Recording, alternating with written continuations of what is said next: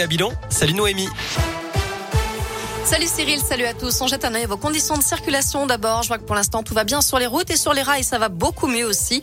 La circulation des trains a repris normalement entre Mâcon et Villefranche-sur-Saône. Ce matin, un camion transportant des utilitaires a percuté le haut d'un pont ferroviaire à Mâcon. Plusieurs véhicules ont été endommagés, certains sont tombés sur la chaussée, mais le pont n'a pas été fragilisé. À la une, un enseignant sur 20 touché par le Covid. C'est le dernier bilan dévoilé aujourd'hui par l'Académie de Lyon.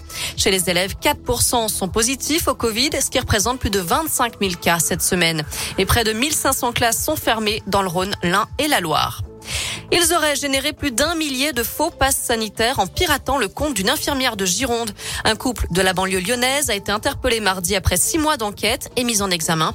L'homme a été placé en détention provisoire. La femme est sous contrôle judiciaire. Lors de la perquisition de leur domicile, les gendarmes ont saisi une arme de poing, 9000 euros en espèces et une vingtaine de téléphones portables.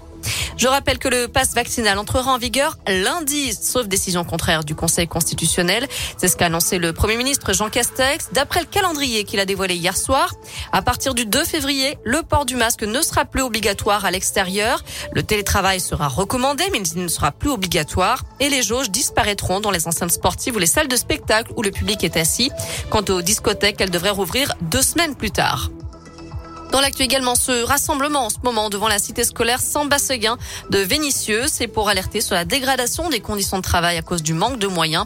Les solutions proposées par le rectorat ne suffisent pas d'après les syndicats qui appelaient à la mobilisation ce midi devant l'établissement. Et puis, autre manif, demain, celle des personnels et des soutiens de l'hôpital Desgenettes. L'hôpital militaire du 3e arrondissement de Lyon doit bientôt fermer. Un rassemblement est prévu ce samedi à 10h. Attention, vous avez peut-être acheté du jambon dernièrement chez Leclerc, Auchan, Casino ou Intermarché. Eh bien, ces enseignes rappellent des produits de la marque Brocéliande en raison d'une suspicion de présence de listeria. On vous mettra toutes les infos sur l'appli Radescoop et. Allez, on passe au sport avec du foot et le coup d'envoi du 124e derby de l'histoire ce soir entre Lyon et la SS. Un derby dans un stade presque vide puisqu'il n'y aura que 5000 spectateurs à l'OL Stadium et aucun Stéphanois. Les supporters des Verts sont interdits de déplacement. OL ASS, c'est ce soir à 21h à Dessine. En basket, il y a de l'Euroleague ce soir à suivre. L'Asvel reçoit l'Étoile Rouge de Belgrade à 21h également. Et on termine avec cette pluie de millionnaires dans toute l'Europe. En plus du tirage habituel, Euromillion va offrir un million d'euros ce soir à 100 joueurs. Pour tenter sa chance, il suffit d'acheter une grille, ce qui donne un code avec un tirage au sort. Voilà, vous savez tout. Côté météo, pour cet après-midi, on garde de belles éclaircies, mais beaucoup de vent partout dans la région.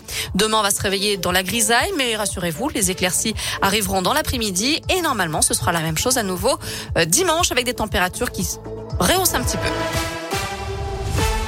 Merci.